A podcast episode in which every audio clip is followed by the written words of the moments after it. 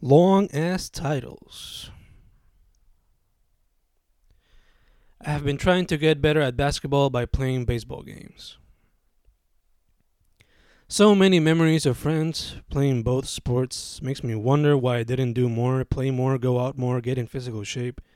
Maybe I could be having better days, healthier days, always maintaining my breath, instead of suffering after a mile stretch, run across the street where all the athletes gather up and meet to discuss their lives and how this work gave them a reason why to exist while leaving a legacy behind. Sure, I ponder quite a lot, but there's no need to complain, no need to feel bad about my past. After all, I have accomplished more than I thought. Over 40 books to my name, over 600 interviews too, and I got more lined up for many years to come. No need to feel bad, kid. You've done quite a lot. Just feel bad whenever you've not, and you've wasted time and you wasted life on stuff that don't bring you joy or laughter, on stuff that don't bring you love or laughter.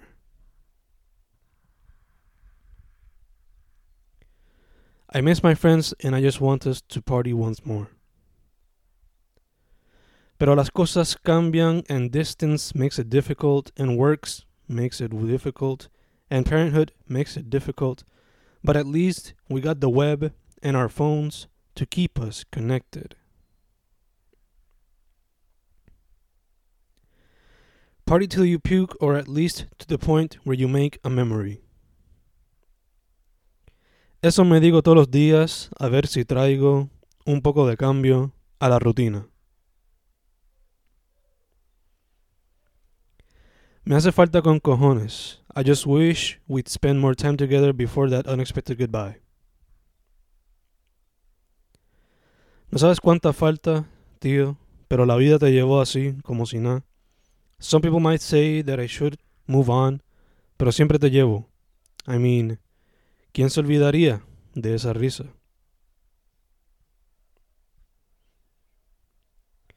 You might see me partying, but deep down inside I'm hurting for you.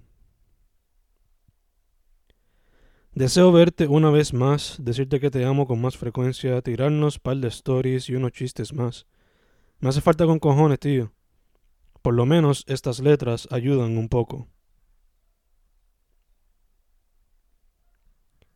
At first I only wanted one, pero el tiempo me ha hecho considerar three or five. And I don't know why, pero I guess it's because I feel lonely and I want more family around me, especially cuando llegue el día de mi departure. Un largo viaje across la isla, the States y otros países no vendría mal. After all, the world seems hopeless. Why not enjoy lo que nos queda? La juventud se me fue rápido and I'm still catching up con todo.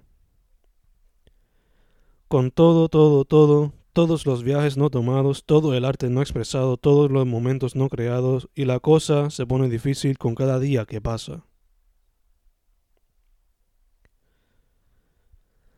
La cosa entre nosotros está difícil y no tengo idea de qué puñeta vamos a hacer. Se me pongo a pensar con cojones buscándole cinco patas al gato y tratando de cuadrarle rompecabezas, pero no encuentro nada, y de verdad que no veo soluciones bellas a todo esto.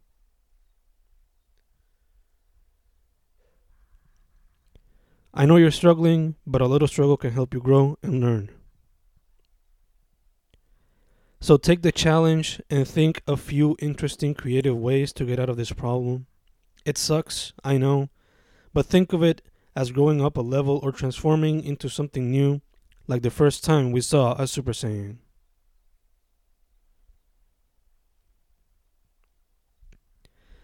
This challenge won't beat me. Confia, I found a cheat code and it might help you too.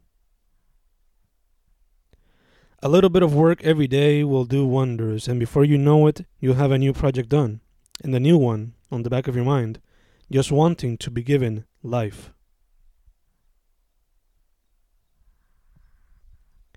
A little bit of time on the web can be fun and inspire until it isn't. Yes, yes, but we fail to recognize this on time, and already we are addicted and depressed, and it becomes difficult to detach from the machine.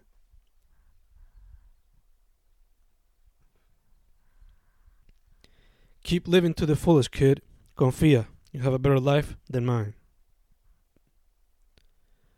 A lot of saying no and a lot of doing what others want will hold you back from achieving anything you want in life.